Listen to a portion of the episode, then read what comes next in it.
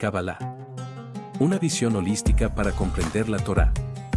Curso impartido por el rabino Moshe Shlomo Yerushalmi.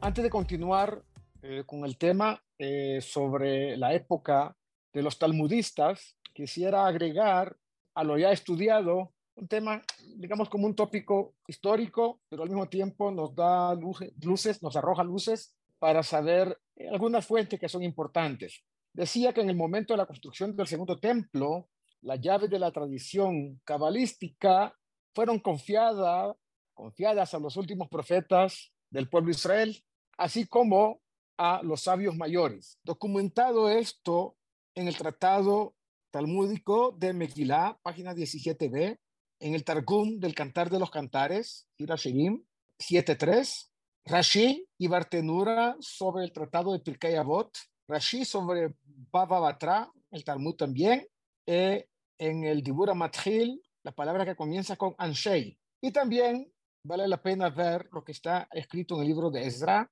eh, capítulo 2, versículo 2, y en Nehemías 7.7. Ahí está documentado de manera, eh, digamos, abierta todo este tema. Tanto los sabios como los profetas de esa época juntos constituyeron la famosa Gran Asamblea, Anshei Knesset Agedolá. Era un grupo de sabios, 120 eh, según la mayor eh, de las, eh, digamos, opiniones. Quien dice que eran 80, pero es más aceptado que el número fue 120. Y estos hombres de la Gran Asamblea, de alguna manera, estaban ahí formando un colectivo de sabios, profetas y cabalistas que formularon, entre otras cosas, la Mishnah, el estudio del Talmud en general, eh, y en el Tratado Hagigah se ha declarado allá que ellos enseñaban Maase Merkavah. Hay dos temas fundamentales en el estudio de la Torah en profundidad. Uno es Maase Bereshit, la obra de la creación, y Maase Merkavah, que es Anhagata Shehinah al Haolam la forma como la presencia divina, el Todopoderoso, conduce su mundo. Y esto era enseñado solo a estudiantes de manera individual, uno a la vez. Y para llegar a ese nivel, deben ser sabios que comprendan por sí mismos el conocimiento que se les está ofreciendo. Esto está documentado en varios lugares. Dice que la gran asamblea fue liderada por Ezra, Ezra Sofer, al comienzo del periodo del segundo templo, cuando justamente la profecía estaba cesando totalmente como eh, figura de la Suprema Corte del pueblo de Israel, los sabios de la Gran Asamblea hicieron de alguna manera una legislación que pudiera combinarse y adaptarse a la forma que el judaísmo podría eh, adoptar en la diáspora. O sea, no hay templo, no hay sabios de la categoría de Anshe Knesset Agedolá, pero eh, comienza a haber una suerte de maestros que van a adoptar eh, estas maneras que los sabios de la Gran Asamblea instituyeron para que todo el pueblo de Israel tuviera en común muchas cosas, entre otros los textos de la tefilá, los textos de la amidad, los textos que tenemos hoy en día en el Sidur. Ellos también fijaron al final del cuento eh, el canon de la Biblia, cómo y cuántos libros iban a conformar la Biblia hebrea. Esto está claramente consignado en Sefer Hasidim, Rashi sobre Baba Batra, página 15a, eh, Dibura Mathil, Kadvu, en el Tratado de Brajot, página 33a, en el Tratado de Megilá 17b, en otra obra llamada Yad Tefilá, y lo que más importantemente estos sabios de la Gran Asamblea hicieron fue neutralizar el Yetzerará de la idolatría. Es decir, ningún judío en este momento se vio atraído por formas paganas o idólatras de conectarse con el mundo de lo espiritual. Entonces, claramente está eh, establecido eso. Asimismo, el Gaón de Vilna, en su comentario al libro Seder Olam, el libro Meshech Chochmah, sobre Bamidbar 17-17, al final de Parashat Behaloteja, que esto está desprendido del profeta Zeharia. Se aprendió sobre él, Zeharia 13.2, y Torah Haim, que es de alguna manera citado por el libro o por el eh, exégeta llamado Etz Yosef sobre el libro en Yaakov, en el Tratado de Yomá, página 69b. Entonces, ellos, los sabios de la Gran Asamblea, se aseguraron eh, de alguna manera transmitir de manera continua la tradición de la Kabbalah, restringiendo su práctica para un círculo de maestros más pequeño. Es decir, hicieron una especie de eh, filtros para que no mucha gente tuviera acceso a estas enseñanzas. Obviamente, porque tenían temor que al dispersarse por la diáspora, cada uno iba a tomar, digamos, caminos distintos y podrían al final del cuento desvirtuar las verdaderas enseñanzas cabalísticas. Esto está escrito en el Tratado de Hagigá, página 14b, y en la Tosefta de Hagigá 2.1. Fuera de este círculo, estas prácticas en esa época seguirían siendo casi totalmente desconocidas. Esta suerte de política, después de la destrucción del segundo templo en el año 68 antes de la era común, fue de alguna manera como una especie de comienzo de espacios que empezaron a cambiar. Y mirando la historia del periodo, por un momento, podemos ver que incluso después del segundo templo, cuando este ya estaba destruido, en la época romana, por supuesto, eh, se permitió, los romanos permitieron que algún remanente de judíos viviera en la tierra de Israel y se dedicara un poco al tema religioso, alrededor del año 122 al 135 de eh, la era común.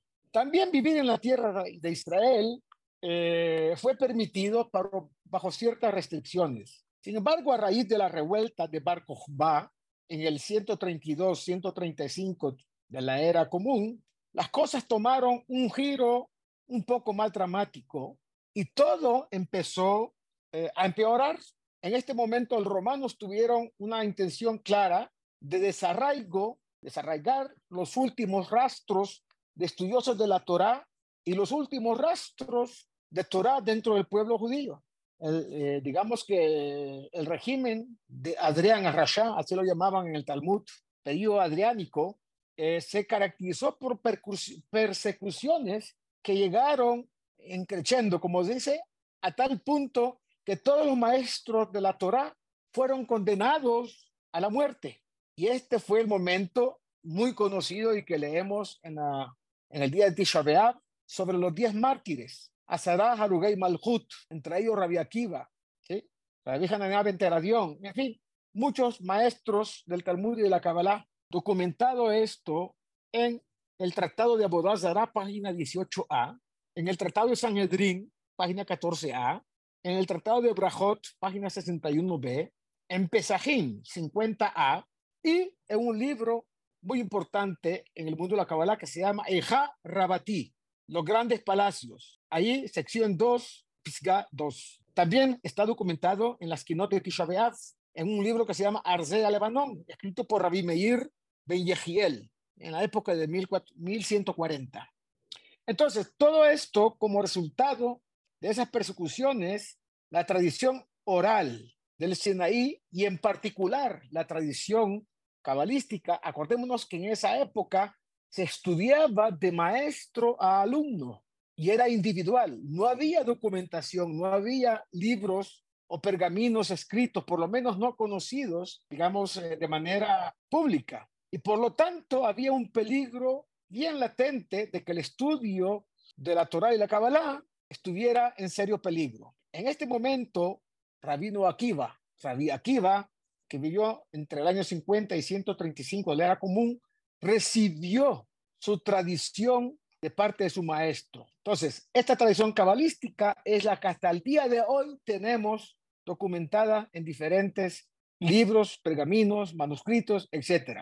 Rabbi Akiva fue considerado el mayor sabio de su generación, un maestro de la Torah revelada, Torah Tanigle, como se llama, ¿sí?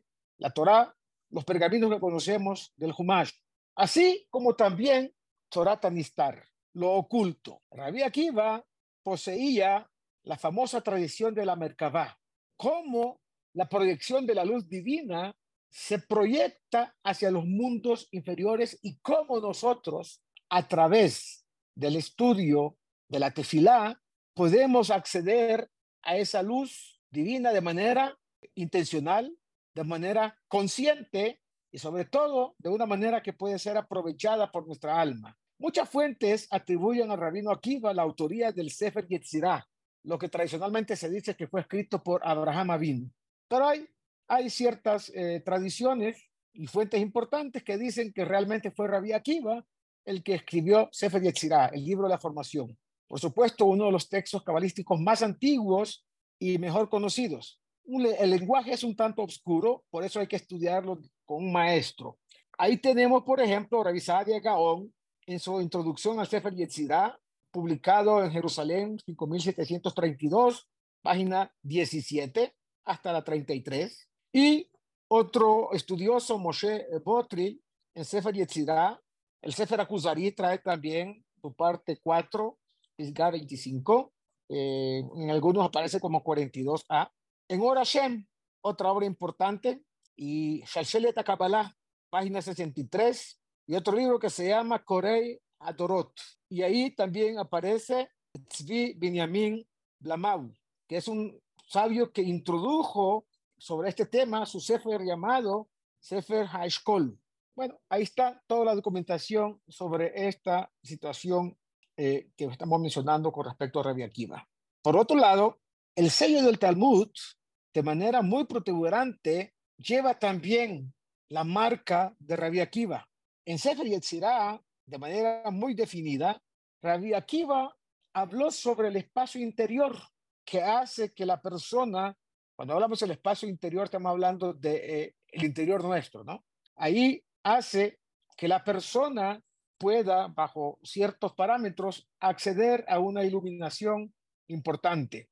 Rabbi Yitzhak Luria, el Ariya Kadosh, que vivió entre 1534 y 1572, conocido universalmente como el Ari, y otro sabio importante, el rabino llamado Rabbi Yitzhak el Piadoso. De alguna manera, las obras del Ari Kadosh opacó un tanto obras, digamos, que fueron contemporáneas o un poquito anterior, y de alguna manera se habla en el Zohar Kadosh, en un pasaje muy importante, donde se habla claramente de la meditación que se encuentra en ciertas palabras, repitiéndola una y otra vez como si fuese un mantra, hasta que se le reveló el significado interno de todo aquello que estaba estudiando en los libros de Kabbalah, ¿sí? lo más profundo de todo eso. Por otro lado, hay acá algo muy, muy importante que quizás había obviado y que vale la pena entrar en este momento en ese punto. Decimos que el maestro de Rabbi Akiva fue Rabbi de Juniá Ben Hakaná, y uno de sus discípulos más cercanos fue el famoso rabino Ismael ben Elisha Cohen Gadol. Él, Rabbi Nehunia ben Hakaná, escribió un libro que se llama Sefer Bahir, el libro de la iluminación, y Pirkei Jalot Rabati. Este Pirkei Jalot Rabati eh, tiene conexión directa con un texto muy conocido. Y dice, y ahora ellos no ven ninguna luz. Es sin embargo, una luz brillante en los cielos. Un versículo que está escrito en Iov, capítulo 37, versículo 21. ¿sí? Jov, en hebreo es Iov, y es llamado por esto el Midrash de Rabbi Nehemiah ben Hakaná, particularmente mencionado por Ramban, Nachmanides. Entonces, ahí está documentado todo esto, cómo estos libros de mucha profundidad cabalística fueron eh, un aporte y soporte, por supuesto, para los sabios de la siguiente generación, estudiosos de todos estos temas. Estos dos sabios, hablando de Rabí Nejonia Mejacaná, redactaron, y Rabí Akiva, las tradiciones que habían recibido para preservarlos del olvido durante el violento tiempo en que ellos vivían. Comentando sobre la Mishnah citada anteriormente, Rashid Rabbi Shlomo Yitzhaki y Arji, que vivió en 1040 hasta 1105, afirma que uno de los textos principales para el estudio Maase Merkabah fueron lo que llamaron Pirkei Ejalot Rabatí, es decir, los capítulos de este gran tratado sobre los palacios celestiales. Este texto contiene ejercicios meditativos reales y disciplinas e instrucciones para ingresar al estado profético, documentado claramente en uno de los tratados más antiguos, donde se habla del ascenso místico a cámaras de índole espiritual sobre un vehículo divino llamado Merkabah. No es que sea un automóvil, un carruaje o no, sino es la forma, como les dije, cómo se desplaza la presencia divina hacia los mundos inferiores. Y esto es como una llave que aparece eh, en algunos métodos de meditación como mantras que fueron de alguna manera conformándose como nombres divinos repetidos 112 veces para poder llegar a ese estrato que estamos diciendo. Visto esto, podemos adelantar lo siguiente que es importante para nuestra propia iluminación personal. Dejo por un momento esto que estamos acá viendo y quiero compartirles un estudio que me parece fascinante y que en algún momento vamos a entrar con más detalles sobre este tema. Es la introducción al libro que se llama Sharei Ora de Rabbi Yosef Yikatilia. Apenas vamos a hablar algo un poquito de la, de la introducción y vamos a decir básicamente que el tema de este estudio es lo que se llama Gilui Habanot Hashemot Akeshurim la Tefilá. Literalmente, revelar de manera inteligible los nombres que están conectados, nombres divinos que están conectados con la tefilá. Hay muchos temas relativos al estudio de la Kabbalah, llamada en el lenguaje de los cabalistas Jochma eh, Nistar. Jochmat Nistar es literalmente la sabiduría oculta o Jochmat Gen, llamada también así como Jochmat Haemet, la sabiduría de la verdad. Y la razón fundamental de la Kabbalah en lo que concierne a nuestro estudio e interés en nuestros días es aprender y saber cómo cumplir de la mejor manera con la mitzvah de la tefilá, es decir, cómo rezar de verdad. En particular, con los textos que estudiaremos a lo largo de esta clase durante los próximos meses, nos ocuparemos de la llamada Maase Merkabah, lo que Rabbi Akiva desarrolló y de alguna manera nos legó. Cómo lograr la conexión con lo que llamamos la Anhagat Haolam Aliede Hashechinah. Cómo el mundo es dirigido bajo las premisas de la presencia divina. En Sefer de Barín, Deuteronomio, leemos algo muy importante que vale la pena que lo pongan, digamos, a un rincón muy, importante en su mente y corazón. Dice algo interesantemente.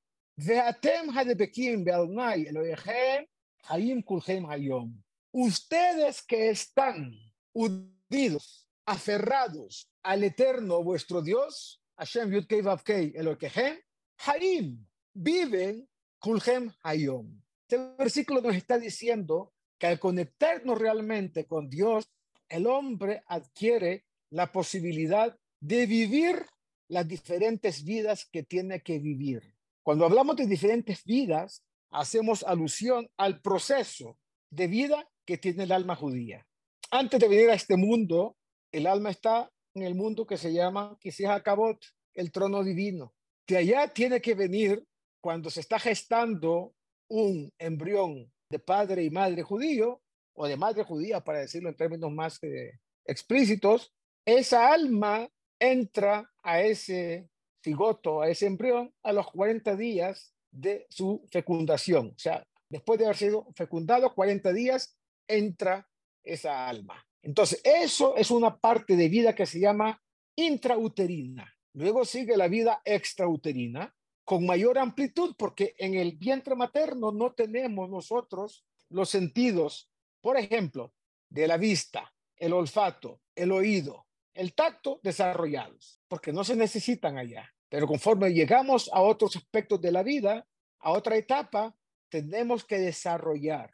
Y en este mundo material, conforme crecemos, tenemos que desarrollar lo que vamos a necesitar para después de esta vida material, en lo que se llama Olamabá. Entonces, por eso dice, los que estamos aferrados o aquellos que estén aferrados a Dios, viven hasta hoy, hasta el día de hoy. Luego viene lo siguiente, dice así, Re'e hem hukim u mishpatim kaasher tzivani Adonai Elohai, la sotken bekerev haares, asher aten ba'im shama lerishta. Literalmente dice, he aquí, ved, que les he enseñado a ustedes. ¿Quién habla ahí? Moshe Rabbeinu. Acordémonos que todo el Sefer de Barim es un discurso de, creo que son 37 días, que Moshe Rabbeinu habló al pueblo de Israel. Moshe le pidió, cuando Dios le dijo que se iba a ir de este mundo, Moshe le pidió a Dios dirigirse al pueblo de Israel para darle consejos, para enseñarle, ilustrarnos cómo iban a llegar y qué iba a ser su conexión con la tierra de Israel. A Kadosh Baruj le dijo, sí, te doy el permiso, pero escríbelos en la Torá. O sea que ese discurso es muy curioso.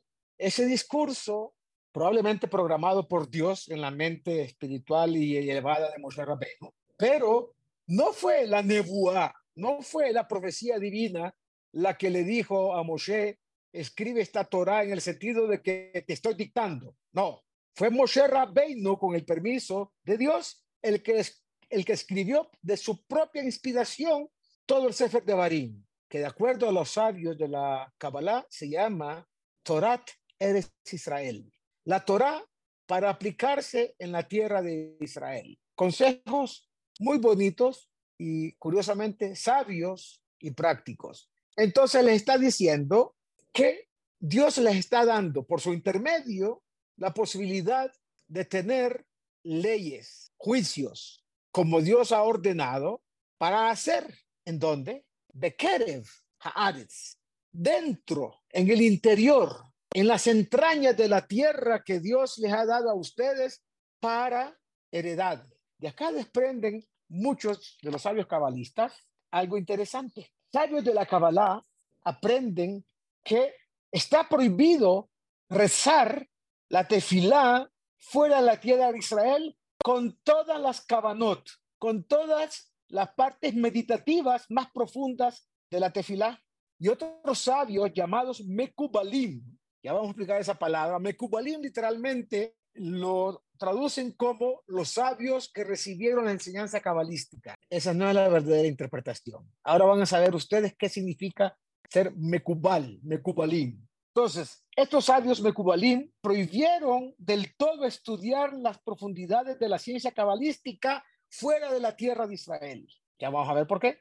Y otros sabios prohibieron incluso estudiarla fuera de los confines de Jerusalén, sobre todo la tefilá con todas sus partes meditativas. ¿Por qué razón? De acuerdo con Sefer de Barín, en el capítulo 4, solamente los cercanos a Hashem, conocedores de las profundidades de la tefilá, son llamados Mekubalim, es decir, aquellos que sus rezos y oraciones son verdaderamente recibidas por Dios. Miren lo que dice Unkelos, el traductor de la Torá en arameo. Por eso siempre digo que el diccionario de la Torá en hebreo es el arameo.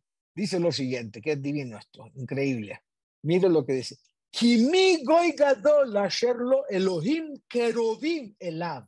Porque qué pueblo grande Dios le llama al pueblo de Israel goy gadol, en nombre, en nombre de Moshe, o Moshe en nombre de Dios.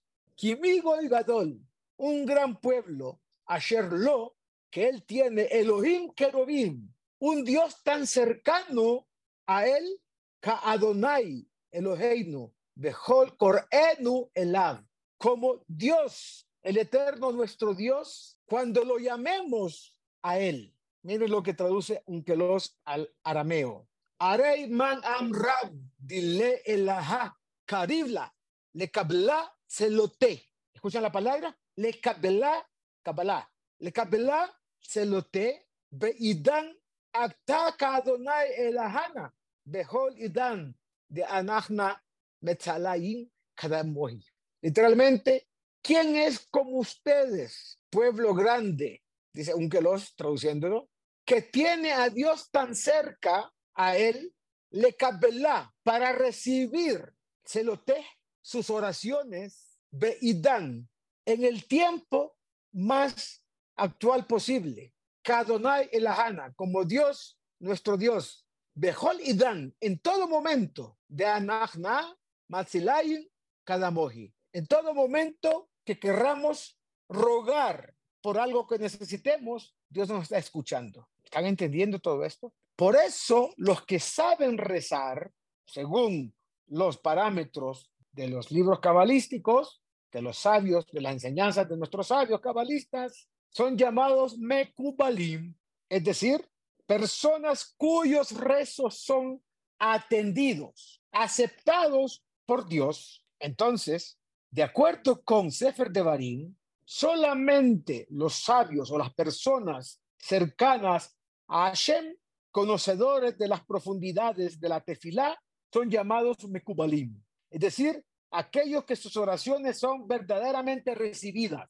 Los mekubalim, es decir, los sabios cabalistas, son aquellos cuyos rezos son aceptados y recibidos de inmediato. Por lo tanto, Mekubal no es quien recibe las enseñanzas cabalistas, sino al que le reciben sus oraciones cuando se dirige a Dios y conoce de manera correcta la forma de hacer la tefilá. Y por ende, sus plegarias son recibidas por Hashem inmediatamente. Esto no quiere decir que Dios no escucha los rezos de otras personas que quieren rezarle y aproximarse y acercarse, pero que no tienen los protocolos o no tienen los conocimientos para llegar hasta, digamos, el creador. El santo bendito él y su santa presencia. Claro que Hashem escucha todas las plegarias de su pueblo, pero recibe únicamente la de aquellos que saben rezar como los profetas. Ustedes saben que según la Biblia, los únicos que rezaban en la época de los profetas, y se prende de Shmuel, el profeta de otros profetas, los únicos que rezaban a Dios eran los profetas. El resto del pueblo no hacía absolutamente nada, sino que confiaba sus anhelos de conectarse con Dios con los profetas, los Nevi'im. Abro un paréntesis y les cuento.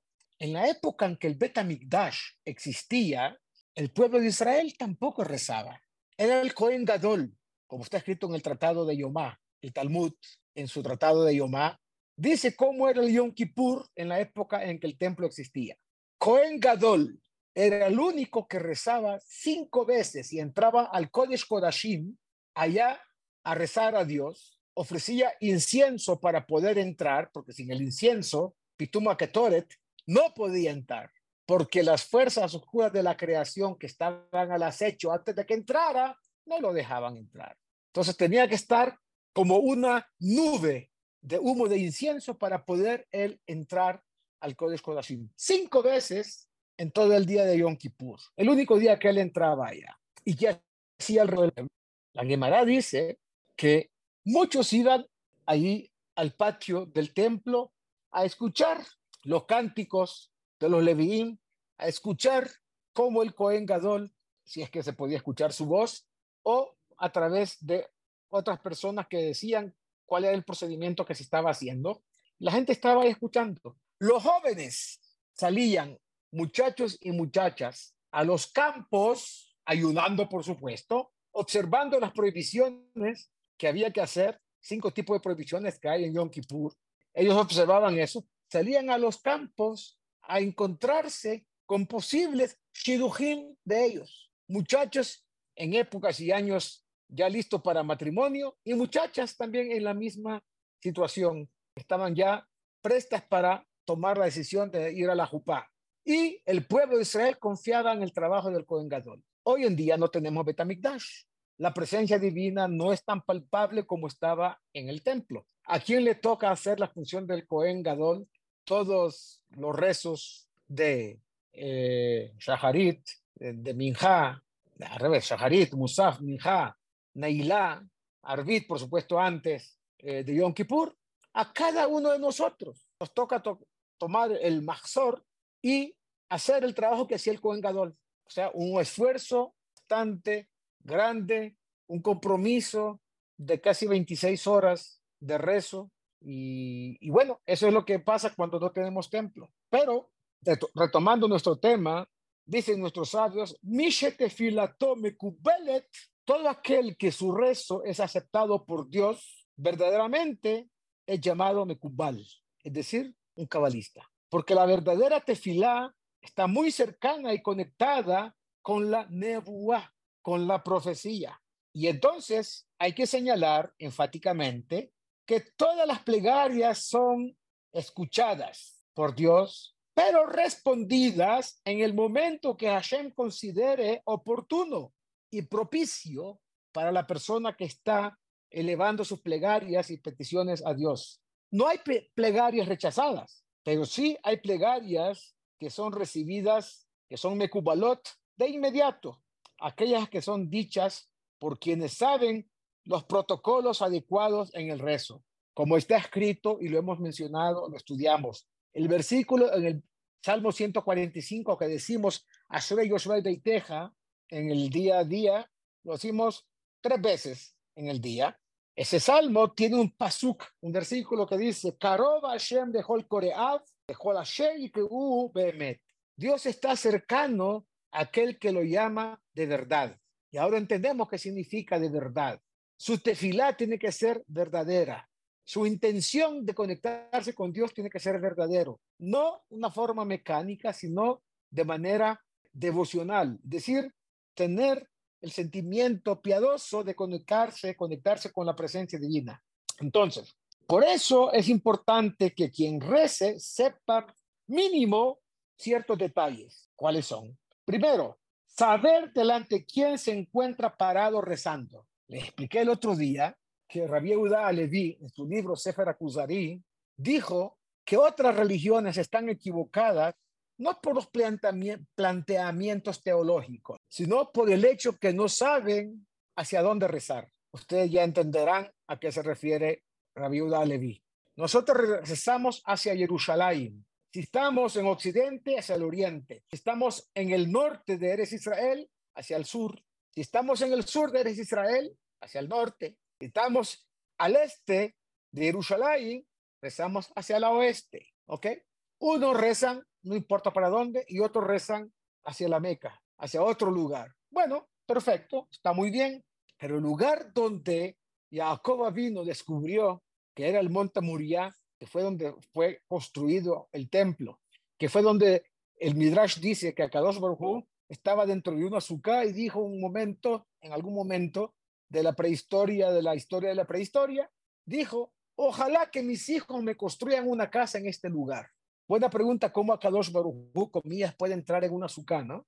Pero Abraham vino, allá hizo la famosa Akedat Yitzhak, allá hizo el sacrificio, no de Yitzhak, sino del cordero del Ayil que encontró allá, y ahí se construyó el primer Betamigdash, y ahí se construyó el segundo Betamigdash.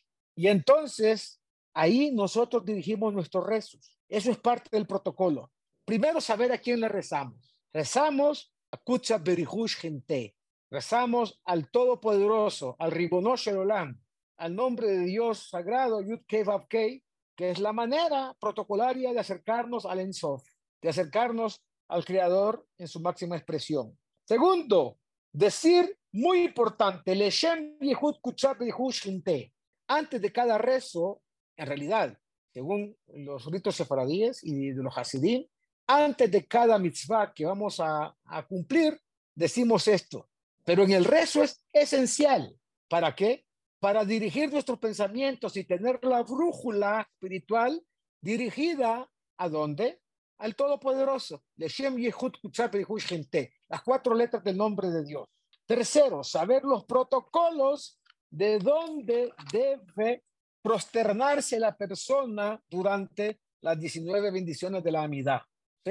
Hay cuatro sitios donde nosotros, bueno, nos prosternamos. En realidad son tres, pero directamente vamos a hablar de esos tres, que es cuando decimos Baruch, Ta Hashem, Eloqueino, Eloquei Aboteino, Eloquei Abraham, Eloquei Isaac, Eloquei Jacob, Eloquei Jacob, y después Baruch Hashem, Magen Abraham. Hacemos la prosternación. Ahí hay dos. Y luego en Modim Anachnulach, cuando estamos diciendo eh, el, el rezo, de Berahameja Arabim, Tahpotz Banu, de Tirsenu, Tehezena Inenu Bishuvcha, de Zion Berachamim, Baruch Ata Hashem, Amahazir Shkenatoletzion.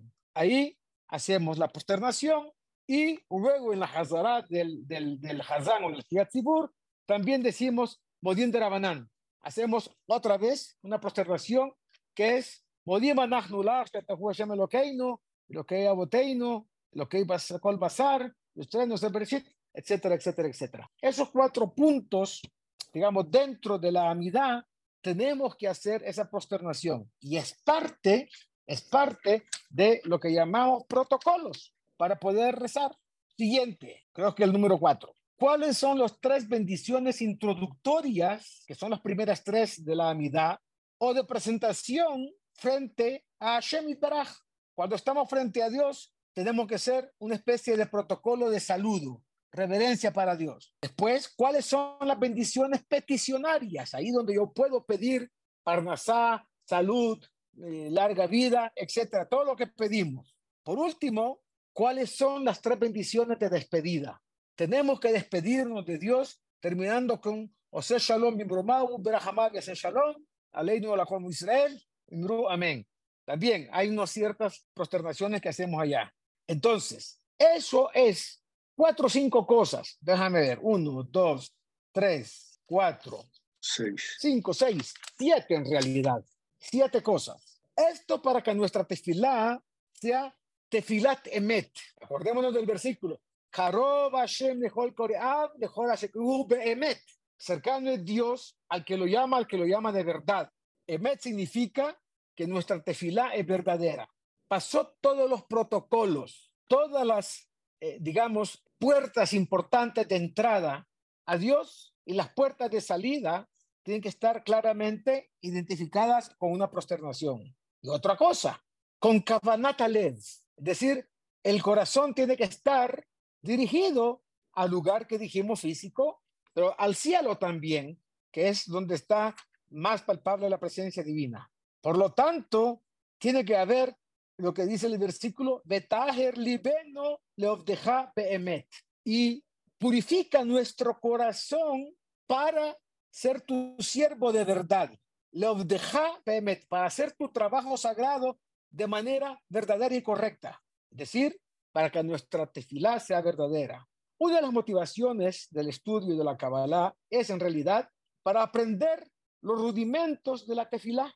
Y esto normalmente se aprende no de libros, sino de verdaderos maestros de manera oral, oralmente. Uno de esos rudimentos es conocer el Lashon HaKodesh, el idioma del cuento que cuando yo aprendí a rezar, que no sabía eh, mucho hebreo, tuve una profesora, curioso, una profesora que fue eh, esposa de uno de los embajadores que estuvo acá en una época. No menciono su nombre.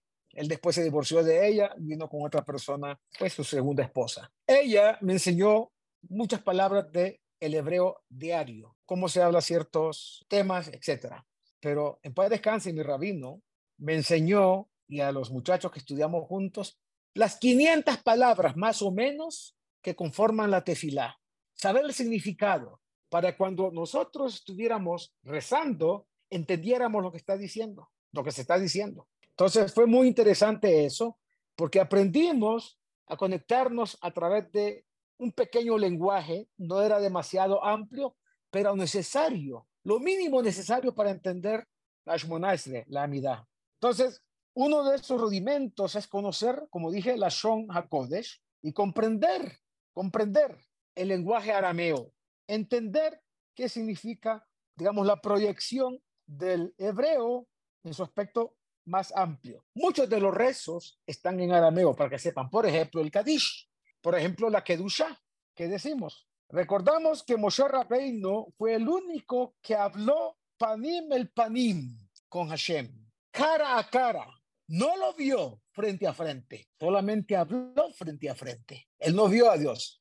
Dios mismo le dijo, porque Moshe Rabbeinu le dijo, Aleni Night, que bodeja, hazme ver, llamemos tu esencia.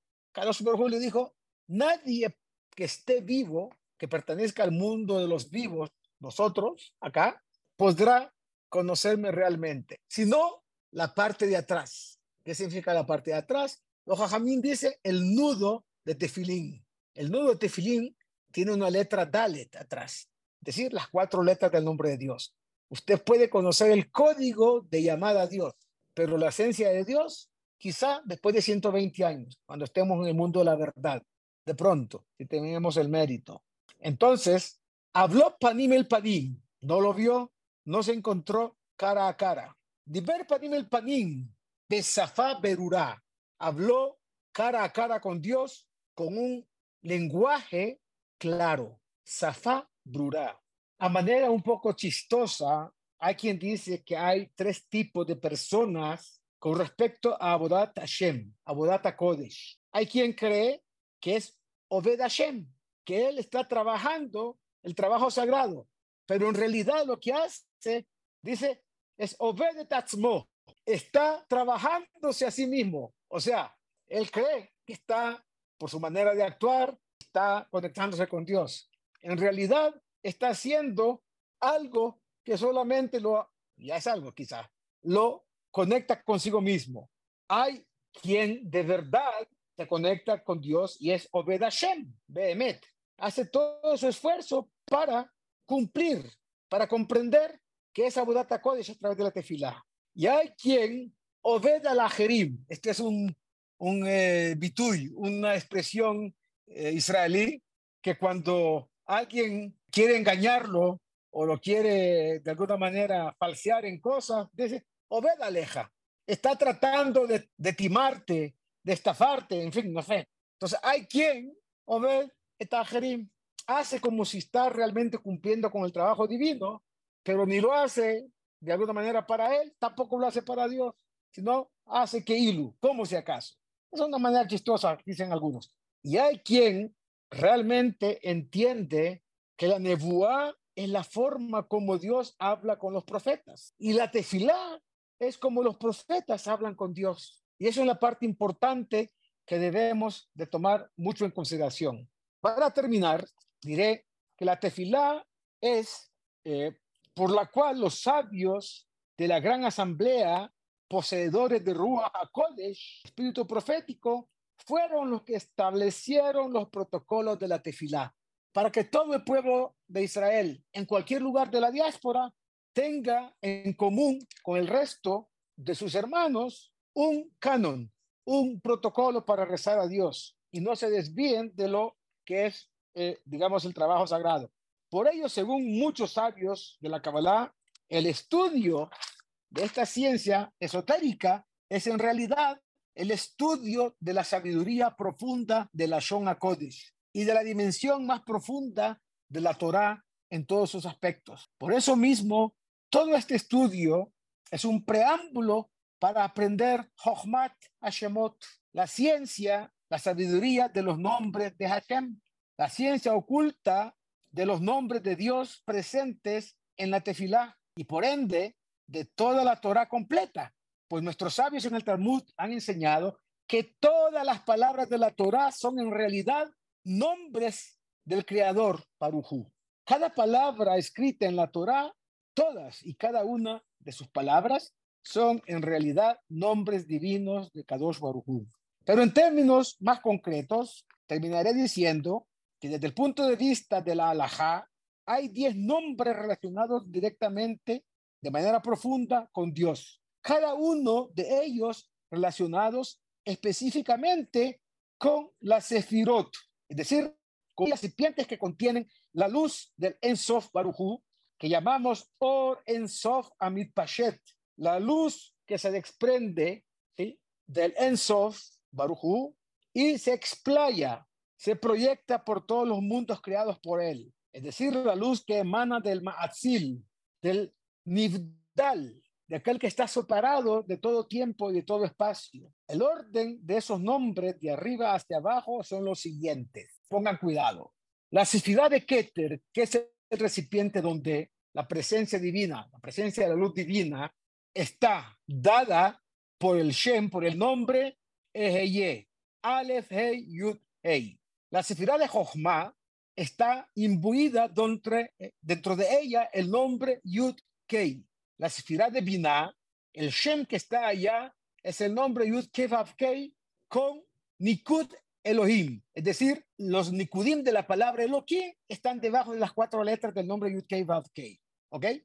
Hesed, Hesed, el nombre que está allá, es el nombre El. Como decimos, El Maler Rahamim, que literalmente significa la fuerza divina.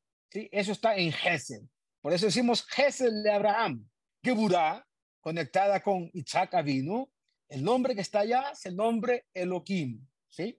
Tiferet, el nombre que está colocado allá es el nombre Yud Kei Vav Kei solo, sin ningún punto. O dicen algunos, con Holom arriba, con puntos arriba de las, de las letras del nombre de Dios. Netzach, el nombre que está allá es muy importante, es Yud Kei Vav Kei, pero se dice Adonai Tsebaot. Este es en la sefirá de Netzach. Hod, la sefirá de Hod, su nombre que está allá es Yud Kei Vav Kei, Hashem Elohim Tsebaot, Elohim Tsebaot. Y Esod, que es el fundamento, el nombre que está allá es el nombre El Jai o Shaddai. Y por último, Malhut, el nombre es Aleph Dalet Nu Yud, Adonai. Por eso en la Amidad, los que saben cómo comienza la Amidad, la decimos allá Hashem Sefatai Tiftach. El nombre que utilizamos es Adonai Sefatai Tiftach, y la Teja. Entonces, cada una de estas sefirot tiene un nombre importante. Cuando rezamos la Amida en un sidur como este, un sidur espectacular, que están de manera muy sencilla las kavanot que hay que decir, no como el sefer del Rashash, ni no como el sefer del sidur del Aria Kadosh, que todo lo que está acá hay que saberse de memoria el rezo y los yihudim que aparecen es lo que usted tiene que observar, ver, conectarse con los ojos y mentalmente trasladarlo al alma. Por ejemplo, cuando decimos el Shema Israel, que yo les estaba mandando esto, y no sé si fue claro, además no vamos a tener tiempo para, para verlo exactamente, van a ver ustedes que los nombres de Dios, de, cuando hablamos de, de Ahafta, lo que, como decimos en el Shema Israel, ya se los leo literalmente, lo que los nombres de Dios aparecen de esta manera. No sé si los pueden, alcanzan a ver ven al lado que están como unas lucecitas, nombre Yud Kei Vav Kei, ¿lo ven? Estos son los nombres que mencionamos en el Shema Israel. Y cuando siendo el nombre de Dios mencionado acá, se vislumbra o se medita con los ojos bien abiertos, este el Shema Israel, este el nombre de Dios, como una suerte de lucecitas que están a un lado. Todos estos son nombres que se meditan en el Shema Israel, con puntuaciones abajo que después se lo vamos a explicar qué significa eso. Voy a parar acá porque creo que el material que le he brindado hoy ha sido bastante eh, abundante y profundo. Si hay preguntas, con gusto, me encantaría contestarlas. Dígame. Eh, eh, o sea, la, la oración la aceptan por conocimiento más que por corazón, porque, por ejemplo, esta persona de lo del Bargento, que no tenía ni idea de nada, pero que lo hizo de corazón sin saber las letras, no dice que Hashem la aceptó rápido. O, al revés, al revés. La historia de Baal es la siguiente. La historia de Baal es que llegó, llegó una persona. Hay dos historias. Una cuenta el Baal que llegó una persona, según una opinión era un rezo diario, según otra opinión era en Rosh Hashanah o Kippur, y lo único que él sabía hacer era soplar una flauta. Y se puso, entró allá donde estaba el minián, y esta persona de repente, ¡fi! sonó la flauta. Y todo el mundo asustado. ¿Quién está tocando una flauta en, eh, en pleno Yom Kippur en Rosh Hashanah? Según la historia, no, no, no, no sé exactamente cuál de las dos es la, la, verdadera. Hay dos versiones, no sé cuál de las dos es la verdadera. Entonces, para el Shemtov dicen que dijo, momento, ese sonido estaba siendo necesitado en el cielo y por eso lo que él hizo fue importante. Esa es una historia. La otra historia es que una persona que no tenía mayor ilustración, lo único que sabía es el alfabeto. Y cuando estaba en el rezo, empezó a decir Aleph, Bet, Gimel, Dalet, las 22 letras del alfabeto hebreo. El Baal Shem Tov escuchó, hay una opinión que no fue el Tov, sino fue el, el Megiddo pero yo escuché que era Tov. Entonces, cuando vieron a la persona hay gente que quizás quiso burlarse o hay gente que quizás no entendió, estaban en un estado de, estupor, qué fue lo que pasó acá. Entonces Baal Shem Tov le dijo, esto que hizo este señor es una tefilá que sale del corazón. Y lo único que él sabía, porque el Baal le preguntó, era el Aleph Bet. Y le dijo, yo lo único que sé es el Aleph Bet. Te lo mando a Dios y él que organice las palabras que quiera escuchar permutando las letras. Bueno, eso no todo el mundo tiene el zahut, ni tiene el mérito. Pero yo dije, todos los rezos son aceptados al revés. Todos los rezos son escuchados por Dios. Pero los sabios de la Kabbalah dicen que los únicos rezos que son aceptados de inmediato, no dije que los otros no son aceptados, lo dije claramente, los acepta Dios en su momento y concede la petición que la persona rezó. Pero aquellos rezos, aquellas tefilot que son pronunciadas y dichas por un sabio que conoce los temas profundos de la tefilá a través de la Kabbalah, inmediatamente es aceptada. Lo dice acá. Miren, se lo vuelvo a leer, a leer, perdón. Ki mi Elohim. Dios cercano a él. Kadonai Eloheinu. Behol korenu elav. En cada momento que lo llamemos, está cercano.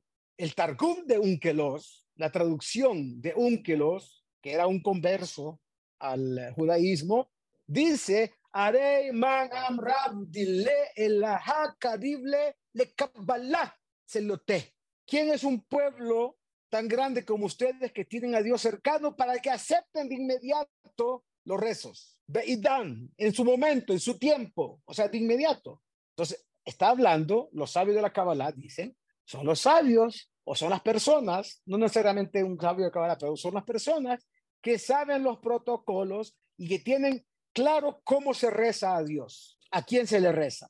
Por eso en la sinagoga Adat Israel, arriba dice una frase en Aarón a Kodesh, dale mi ata omed. Sabed delante quién estás parado. Y delante quién estás parado. Delante de, de Dios, el Rey de Reyes, el Santo Bendito. Si ya sabemos eso, y ya sabemos cómo conectar nuestras palabras a través de la zona Kodesh, bueno, tenemos un alto porcentaje de que nuestro rezo sea escuchado de inmediato. Y eso es una realidad. Eso no es invento de nadie. Eso está consignado en los libros más profundos, más elevados de nuestra Torá, del judaísmo. Espero haber contestado. Raf, ¿por qué eso está escrito en la 94 y no en la 79 también? Porque en la IM está escrito y en el centro israelita también, pero en la, en la 79 en, los, en, los, en las sinagogas ashkenazim es muy común tener escrito eso. Entre los sefaradim, no todos. Hay muchos que tienen esa frase allá. Eh, digamos que no es obligatorio tenerlo, pero es un punto importante para quien realmente entiende qué significa eso. En el momento que está frente al Aarón a Kodesh, allá tiene, ah, va a rezar, sepa delante quién va a rezar. En los sefaradim, el Aarón a Kodesh se llama Hei Hal. Hey, Hal es palacio, pero en realidad, desde el punto de vista de la Kabbalah, son dos palabras unidas. Hey, Kol, la letra Hey del nombre de Dios última, es todo lo que usted necesita conectarse primero para subir su rezo al Todopoderoso. El Hal es la letra Hey, que se llama Kol. Abraham vino, sobre él está dicho, Hashem, Berejat Abraham, Bakol, Mikol Kol. Hashem Biret Abraham Bakol. Dios bendijo a Abraham en todo. ¿Cuál es el todo? Le agregó una letra adicional al nombre Abraham, que es la Hey, Abraham. Esa Hey es la Hey de la palabra Hey Hal. Hey, letra del nombre de Dios, está conectado con todo. Y por ejemplo, en este sidur tan lindo que yo tengo acá, que lo quiero mucho, lo conseguí en una yeshiva de cabalistas, cuando usted va a decir la amidad, y dice Hashem Sefatay Tiftach, Ufía la Teja, allá está escrito así, Aleph Dalet Nun Yud Adonai, entre paréntesis, Adon Hakol, el Señor de todo, Safeit eh, Tebot, dice, acá tiene un, bueno, no, no, no, tiene sentido en este momento explicarlo, pero hay unas letras iniciales y finales que tienen que ver con un nombre importante. Entonces, ¿qué llama acá? Adon Hakol. Usted tiene que tener en la mente cuando dice Hashem, Adonai, ¿sí? Adón Hakol en su mente. Está meditando en Adón Hakol, el Señor de todo, el soberano de todo. Sefatai, según el libro del de la Kadosh, Sefatai significa Ehal Kodesh Kodashim de Briah, el palacio divino que está en el mundo de Briah, la entrada de Malhut hacia arriba, de Briah. Ufi, mis labios, mi boca, perdón, Yagid, Perush, Yamshich, Yagid, atraerá y dirá Tilateja. Y mire, cuando usted va a decir la palabra Baruch del nombre de Dios, y lo vamos a estudiar bien, usted tiene que pensar que la palabra Baruch no es bendito, sino fuente de bendición, como Hanun, fuente de misericordia, Aniná, o Rahum, misericordioso. ¿Y qué dice usted cuando dice así? Baruch Rosh Mekor Kol Braja, el inicio y la fuente de todas las bendiciones. Ese es el nombre Baruch. Bet Resh Vavkaf, Rosh, Umakor, Kol Brajot. Ata, ¿quién eres tú? Dice, uh, ¿quién es tú? Mira lo que dice acá. Cuando usted va a pronunciar la palabra Baruch, además de esta intención que hay acá, cuando dice Baruch, usted tiene que pensar en Sof Baruchu, la expresión de Dios en su máxima connotación, el Ensof Baruchu, el ilimitado, el infinito, bendito sea, Ata, que significa Ata, Or Ensof Amit Pashet Baolamot, la luz de Ensof que emana y se extiende por todos los mundos creados por Dios. Adonai, Shem Yud Kei Vav Kei, tiene que empezar usted en el nombre Ekeye, Yud Kei Vav Kei, y abajo el nombre Aleph Dalet Nun Yud, como un, un todo, un, un, una forma entera del nombre de Dios. Y después, Yud Aleph Hey, Dalet Vav Nun Hey Yud. Adon Akol Hayah. El Señor soberano de todo, que fue, es y será. Y entonces usted dice el nombre de Dios, Baruch Atah Hashem, cuando está terminando esta bendición, Magen Abraham, y dice el nombre Yud Kei Vav Kei, el nombre Yud Kei Vav Kei tiene abajo las Nekudot, que es Patah, que alude a que, al nombre Yud Kei, que tiene introducido en la Sefirah de Jochma la luz divina del nombre Yud Kei. Y así cada una de las bendiciones. Lo vamos a ver con detalle cuando estudiemos la tefilá. Cada bendición hay uno de los diez nombres que les dije ahora que está conectado con el rezo. Y de esa manera las cosas funcionan increíble. Ah, pero antes de todo esto, hay unas meditaciones en arameo impresionantes que también las vamos a estudiar un poquito para entender cómo la brújula de nuestra alma va a estar siempre dirigida al punto cardinal espiritual que tenemos que estar. Y está en arameo. ¿Saben por qué? Porque los ángeles que están entre nosotros y el Ein Sof no entienden arameo. Entonces va a romper con todas las fuerzas negativas de la creación y va a permitir que nuestra tefilá suba a un lugar donde ya va a ser más fácil acceder a la presencia divina en sentido más profundo, más latente, más, más palpable, comillas, ¿no? Palpable no se puede palpar, pero sí se puede percibir más. Y van a ver que van a aprender ustedes a conectarse si ponen y toman en serio esto que estamos estudiando y saber de qué manera sí hay eh, unos hilos conductores hacia el pensamiento e inteligencia divina. Dígame. Perdón, no, me refería ahí arriba. Ah, yo pensé que yo pensé que estaba. Tengo una preguntita, tengo preguntita también. Esto que acaba de mencionar tiene que ver con, espero pronunciarlo bien, Einod Mitbalot. En Od. Bilevado.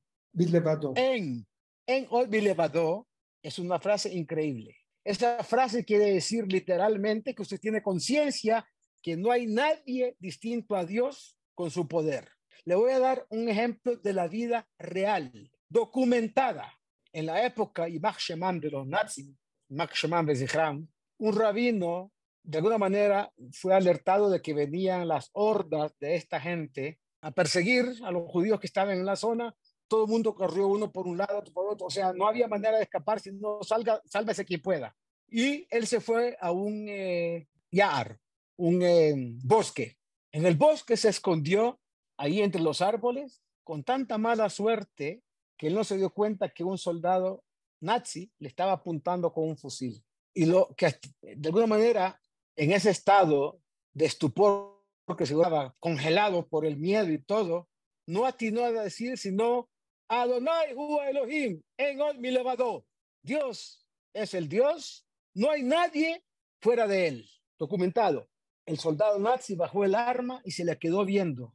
Dio media vuelta y se fue. Ese rabino sobrevivió al, al, holocausto. No recuerdo en este momento su nombre. Sobrevivió al holocausto y en ese momento de peligro verdadero pronunció esto que estamos diciendo. Y eso es la manera impresionante, increíble de decir que no hay nadie con el poder más grande sino Dios. Abro un paréntesis. Usted sabe que dicen que el Islam es monoteísta, porque ellos dicen una frase bien conocida. Allahu Akbar, Dios es el más fuerte.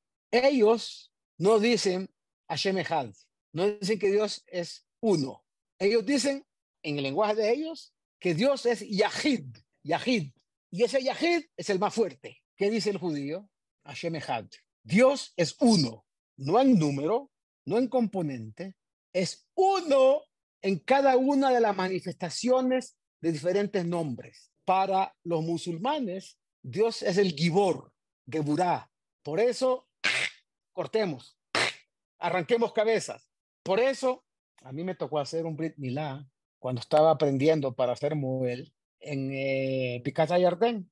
Picata Yardén es una zona cerca de Jenin, ahí donde esos lugares están eh, eh, mencionados por los terroristas que hay allá, muy cerca de allá, fuimos a hacer un Brit Milá. Yo no iba a hacer el Brit Milá. Yo iba como estudiante con el maestro mío. Y yo tengo la teoría de que él se confundió a quién tenía que dar el cuchillo para hacer el corte como lo hacen los musulmanes, no como lo hacemos nosotros. Los musulmanes lo hacen de otra forma. Y el niño tenía cuatro o cinco años. Sí, ellos lo pueden hacer hasta los 13 años también. Pero normalmente lo hacen entre esas edades más o menos. Y cuando el niño vio el cuchillo empezó a llorar, a llorar por el susto. El papá le dice, Geber, Geber, tú tienes que ser fuerte, tienes que ser un héroe, tiene que ser fuerte, es la palabra, Gibor, ¿sí? No llores, le dice. Si llora, ya va a ver. Se le quitó el llanto al niño, me dio el cuchillo a mí, yo quedé asustado porque yo no iba a hacer nada, yo estaba recién aprendiendo qué es lo que iba a hacer y pues corté.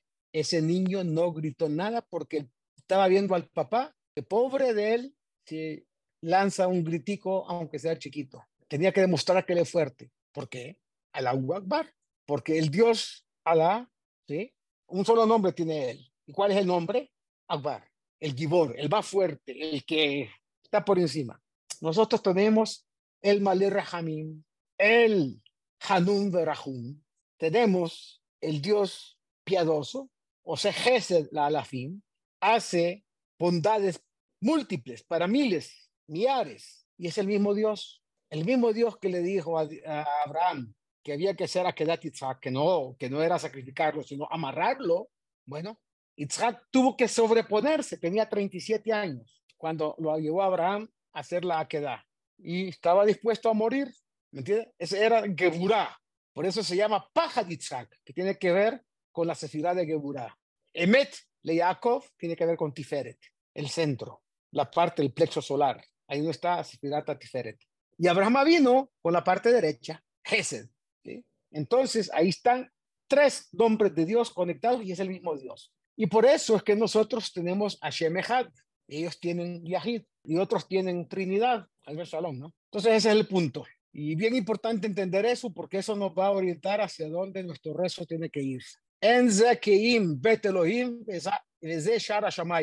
Esto no es, dijo Jacob vino, sino Bet Elohim, la casa de Dios, y es la puerta de los cielos. Hacia allá rezamos nosotros. Bueno, estamos a tiempo de otra pregunta si quieren, y si no, pues nos despedimos deseándonos un Shabbat Shalom para todos. Shabbat Shalom, señor Rabbi, y a todos. Shabbat Shalom. Espero que haya sido, que haya sido interesante la clase. Muy. que haya sido interesante. Eh, porque la cantidad de cosas que hemos estudiado hoy es, enorme. Muy grande, demasiado. ¿Cómo le quedó ese primer pobre joven que le hizo el Brit me quedó bien, pero quedé yo muy asustado. Ok. Porque, porque la verdad no me lo imaginaba, no me lo esperaba. Él tampoco. Usted esperando? No, eh, usted esperando ver cómo lo iban a hacer y de repente le da el cuchillo a usted, hágalo usted. Yo vengo a ver, no, eh, hágalo. Tocó hacerlo. Bueno, qué bueno que entonces, un niño traumado. No, y de entonces ya hice más de 600 y pico en diferentes partes, desde Israel hasta muchos, no tantos, pero muchos en Colombia, he hecho en Panamá, en Ecuador, en un par de islas del Caribe. Sí. Cola acabó. Bueno, entonces, dicho esto. Gracias, Rafa. Un abrazo para todos. Dios los bendiga. Shabbat Shalom. Buena semana la que venga. Gracias, Rabino. Gracias. A todos. Saludos a todos. Bendiciones.